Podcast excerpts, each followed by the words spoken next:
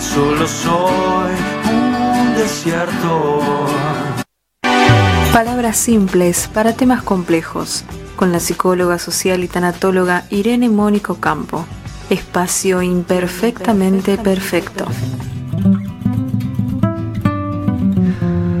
¿Cómo estás, Irene? Hola, buenas tardes, buenas tardes a todos. ¿Cómo están? ¿Cómo estás? Bien, bien. ¿No? Lindo. comenzamos marzo, lindo. Marzo con M de mar. ya, además, pero marzo, marzo. sí, parece que no, pero está pasando a niveles este, muy rápido. ¿eh? Mes 3. Ya está. ¿Vos decís? Sí, ya después, cuando te querés acordar, vacaciones de invierno, otra vez los chicos en casa. Eh, sí, pasa rápido. Bueno. Todo pasa rápido. Hay que disfrutar más. Totalmente, sí señor. Hay que disfrutar, hay que reír, hay que bailar y hay que cantar. Hay que disfrutar más. Señoras y señores, hoy vamos a hablar de la doble atadura psicológica. ¿Qué está diciendo esta persona? Sí, eh, es raro de escuchar esto. Eh, la verdad que es un tema que no está muy... Pero es más común y es más simple de lo que el título este largo y complicado dice. Que no es muy hablado por ahí. No es muy hablado, ni hablado ni escuchado, porque uno no anda escuchando por ahí que te digan el síndrome de la doble atadura psicológica. Eh, medio como que, ¿no? Complicadito. Pero no, no es tan... Ahora van a ver por qué. Porque de qué se trata esto, qué es la doble atadura psicológica. Es cuanto más nos esforzamos en resolver un problema y más la complicamos. ¿No te pasa que cuando tenés eh, algo que te está quitando el sueño y lo querés arreglar, de repente te ves que estás envuelto en otra cosa más grande y se te hace de repente que más pensás y más pensás y no llegás a ningún lado? Bueno, cuando nos queremos deshacer de la emoción o de ese pensamiento, viene a pasar que más lo reforzamos. En vez de sacarlo del medio, de sacarlo de nuestra mente, lo estamos reforzando. Hay un señor, un filósofo británico llamado Alan Watts, que dijo que crear un problema intentando resolverlo, afligirse porque uno se aflige y temer al temor, se trata esto de la doble atadura psicológica. Le tenemos miedo al miedo. Una cosa media redundante, pero es la realidad. Cada intento por salir de este problema refuerza al problema o crea obstáculos nuevos. Creemos cuando estamos pensando, buscando, planeando, creemos que estamos buscando la salida, pero resulta que las bloqueamos, porque la salida está ahí. Simplemente hay que abrir los ojos. La salida está. Uno se abatata tanto y se quiere apurar tanto y quiere solucionarlo ya, que en vez de eh, hacer que el cerebro trabaje para solucionarlo, reforzamos la idea negativa y bloqueamos la salida que tenemos en el frente. Y no la logramos ver. Vemos el árbol y no el bosque. Exactamente. ¿Cómo funciona esto de la doble atadura? Funciona con la queja, señoras y señores. ¿Quién no tiene un quejoso en la familia, en el grupo de encuentro, en el grupo de pertenencia? Hagamos una protesta. ¿Quién no tiene un quejoso? ¿Y qué pasa cuando alguien se queja? Atrae negatividad, porque eh, uno como, qué sé yo, buena persona o porque le nace a uno, eh, se siente y le dice, bueno, pero vos sabés que la solución no es tan grave, es más simple de lo que vos pensás, podés ir, podés... Y el quejoso te dice que no, y te la da vuelta, ¿por qué? Porque está bloqueando la salida, sigue en la queja, y si sigue en la queja, atrae negatividad y no va a lograr ver por dónde tiene que ir. Multiplica las dificultades al centrarse, estamos hablando de las personas que se quejan, obviamente, solo en los obstáculos y las consecuencias, eh, no sobre el hecho en sí, no sobre el problema. Se queja de, de la salida que le proponemos. Entonces la obstaculiza, la negativiza y no sale adelante. Lamentarse es ponerse una venda en los ojos. No ves más allá de lo que tenés. Lo que dijiste vos recién. Ver el árbol pero no ver el resto, no ver el bosque. Al ver solo lo negativo, nos impedimos de ver la solución, porque créanme que la solución está ahí.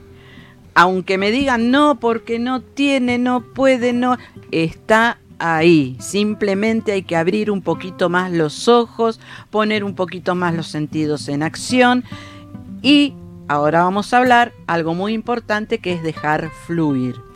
¿Qué cosa me hiciste acordar la palabra no? No.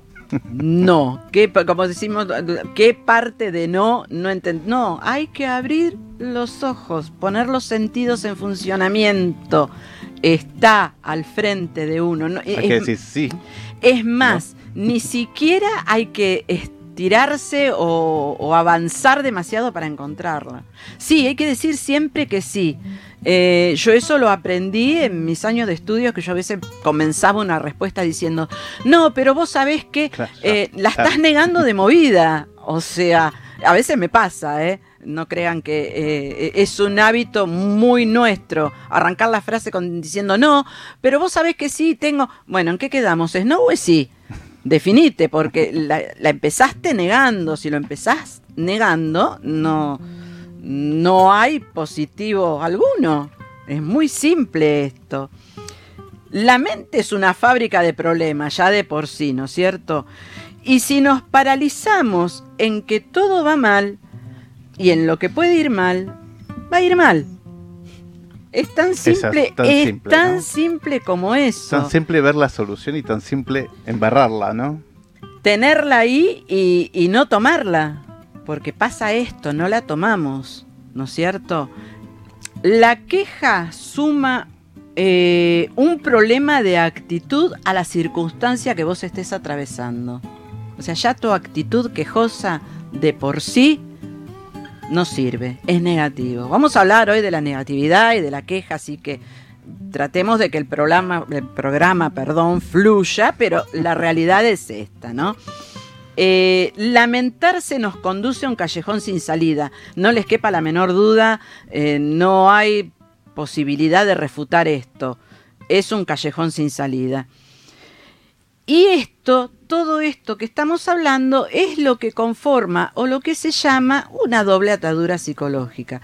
Tenés el problema, lo querés solucionar y en vez de solucionarlo, lo agrandás. O sea, tenés dos problemas, no uno. Tenés dos. Cuando queremos afrontar un pensamiento negativo como este de querer salir, el cerebro activa un mecanismo de hipervigilancia que refuerza ese pensamiento, por eso lo hace doblemente negativo.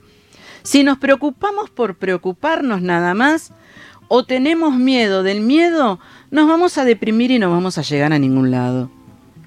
Creamos una situación un poco imposible de, escapar, porque no podemos solucionar el problema con la misma idea con la que se creó, porque ya lo estamos haciendo más grave. Eh, a ver, se me pinchó el cuerito de la canilla del baño. Se rompió. Se rompió. Perdón, no entiendo nada de esto. Se rompió. Se me va a inundar la bañera. Ahí ya lo estás aumentando. Se me va a levantar el parqué. Ahí ya lo hiciste triplemente va a llegar el agua al palier. Ya está, listo. Ya te hiciste toda la película, te dieron el Oscar, pero en ningún momento dijiste, voy a cortar la llave de paso. Y mirá qué simple que era. Era ir a buscar la canillita y cerrarla. Pero en vez de hacer eso, de tomar esa iniciativa, eh, se te va a inundar, vas a salir en el diario, van a llamar a los bomberos. Te hiciste todo un mambo, como dicen los chicos, eh, que no tiene razón de ser. Porque no salís te quedás ahí. ¿Cómo deshacemos este nudo? ¿Cómo deshacemos esto de que nos enganchamos y nos hacemos la película? Con la no acción, y acá me van a disculpar porque no sé pronunciar, o principio del Gu Wei. ¿Qué es esto? ¿Qué está hablando esta mujer? El principio de Gu Wei es dejar que todo siga su curso, tan simple como eso es un concepto del taoísmo que se traduce en la no acción. La mejor manera de enfrentar una situación conflictiva es no actuar, dejar que siga su curso. Obviamente, si te van a dar con algo en la cabeza ahí tenés que reaccionar. Es tratar de no reaccionar a no ser que sea eh, muy necesario. Pero mientras no sea necesario, dejar que todo siga. Eh, el taoísmo es una mm, es milenario y créanme que donde no necesariamente uno tiene que ser budista o tiene que ser zen o tiene que eh, hay pequeñas frases que uno las puede tomar y puede llegar eh, a no a solucionarnos pero sí a incentivarnos a modificar ciertas actitudes que uno tiene eh, abrir otras opciones. Abrir otras opciones, ver las cosas con otros ojos. Eh, esto que dicen los chicos que todo fluya, bueno, tiene su razón y tiene eh, su asidero. Es el principio del Gu Wei. Todo tiene que seguir su curso. No forzar ninguna solución, dejar que la misma fluya. El Gu Wei plantea que la sencillez nos ayuda a aceptar las cosas tal y como son. Al no resistirnos al curso de los acontecimientos, estos fluyen y llegan a buen puerto. El Wu Wei y el budismo están uno muy cerca del otro.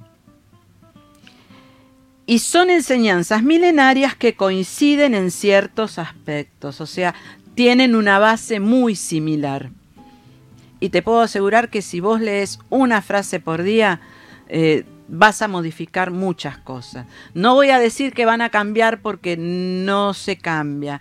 Uno modifica, uno crece, uno aprende. Se va modificando los hábitos, ¿no? Podés llegar a modificar los hábitos, no solo los hábitos de conducta o los hábitos diarios o los hábitos de rutina, podés llegar a cambiar los hábitos de alimentación, los hábitos de descanso, eh, todas las cosas que conocemos y que estamos tan mal con esto de, que estamos todos en la vorágine de la rutina del celular, de, que voy, que vengo, dos trabajos, me subo, me bajo. Y a veces hay que parar un poquito, respirar hondo y dejar que esta acción del Wu Wei, que todo fluya, haga su, su magia. Sí, no, me hiciste acordar algo también que tiene que ver con esto de mm, la vorágine del consumo masivo, ¿no? Uh, eso es, eso es un tema, pero ¿sabes cuánta tela tenés para cortar ahí? Porque uno eh, es como que necesita eh, estar consumiendo continuamente y en alguna oportunidad lo hablamos, esto del bombardeo que te hacen de las campañas publicitarias, que si no tenés tal marca de zapatilla, no vas a poder alcanzar el colectivo porque no vas a poder correr. Eh, no, tenés que cambiar un poquito el ámbito alimenticio, dejar un poquito las pastas, un poquito el pan, un poquito el dulce y vas a ver cómo podés correr en ojota, en zapatilla de marca, en zapatilla sin marca, o sea, esa es la realidad, ¿sí? Entonces, resumiendo, no hay que resistirse al transcurrir de la realidad. ¿Sí? Dejar que todo fluya, que todo siga su curso. ¿Mm? Es así de simple y así de sencillito. ¿Tenemos frases? Tenemos frases, sí señor. Quien sabe mirar y esperar, resolverá cualquier situación con gran facilidad. Nada más. Saber mirar y esperar. Saber mirar y esperar. Y como dicen los chicos, que todo fluye. Así es. Nos vemos el. Bueno, nos vemos. Nos vemos. Nos vemos. Nos vemos el martes que viene. Nos vemos el martes que viene y en un ratito más. Gracias. Tu alimentación es un conjunto de hábitos. ANS Orgánico. Elaboración de productos alimenticios y ambientales 100% naturales, respetando las antiguas recetas que se transmiten de generación en generación. Consultas a través del sitio web www.ansorgánico.com.